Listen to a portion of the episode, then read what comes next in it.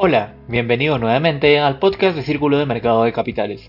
Mi nombre es Jonathan Medina y te informaré acerca de los hechos más relevantes de estas dos últimas semanas acontecidos en los principales mercados financieros, los cuales podrás encontrar con mayor detalle en la decimosegunda edición del volumen 5 del Boletín Brújula Financiera.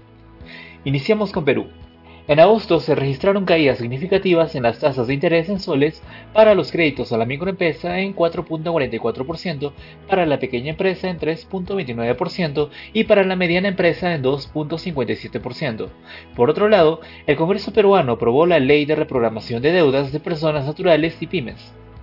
En tanto, el viernes pasado el tipo de cambio cerró en 3.619, alcanzando un nivel histórico en casi 18 años. Finalmente, en septiembre el IPC de Lima aumentó en 0.14% y el IPC a nivel nacional aumentó un 0.16%, donde el sector de alquiler de vivienda, combustibles y electricidad tuvieron un mayor incremento. Continuando con LATAM, donde en Colombia el Fondo Monetario Internacional aprobó la ampliación de la línea de crédito flexible que tiene este país con dicha organización financiera por un valor de 17.300 millones de dólares.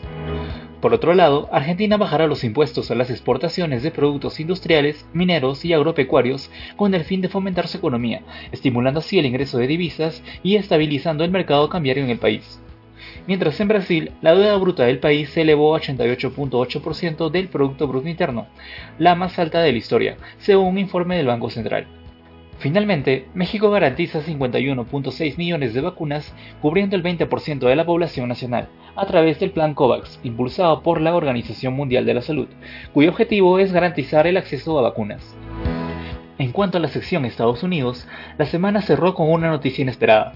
El presidente Donald Trump dio positivo pro coronavirus. Al instante, las reacciones no se hicieron esperar. Por un lado, las encuestas al igual que algunos bancos de inversión apuestan por una victoria de Biden. Por otro lado, la mayoría republicana en el Senado parece no retroceder en la nominación de Barron a la Cámara Alta. En otra instancia, el último informe del Departamento de Trabajo refleja una reducción de la tasa de desempleo en 7.9%, menor a la cifra de abril. Sin embargo, a septiembre se habría recuperado solo la mitad de los 22 mil millones de puestos de trabajo perdidos entre enero y abril. Esta situación ha ocasionado que diversos economistas subrayen la necesidad de más ayuda federal. Estas dos noticias ocasionaron una mayor volatilidad en el mercado, caracterizado por una caída en el precio del petróleo, así como el Standard Poor's 500, el dólar se debilitó y las rentabilidades de los bonos se redujeron ante la mayor demanda. En Europa, Eurostat, la Oficina Comunitaria de Estadística, informó que las tasas de desempleo de la Unión Europea y la Eurozona han arrojado una subida hasta el 7.4% y el 8.1% respectivamente. En la cumbre de la Unión Europea, sucedida entre el jueves y el viernes pasado, se acordó impulsar sectores industriales clave. Asimismo, publicaron sanciones a 40 dirigentes bielorrusos por fraude electoral. La economía española podría crecer un 7.2% en 2021, según el Fondo Monetario Internacional, aunque ello depende de la capacidad de sus autoridades para contener el rebrote del COVID-19 en el país la Comisión Europea ha dado el primer paso hacia un procedimiento de infracción dirigido al Reino Unido, ya que aún no se ha retirado del proyecto de ley que rompería acuerdos del Brexit. Respecto a la sección Asia, el impacto de la pandemia continúa perjudicando a la economía japonesa.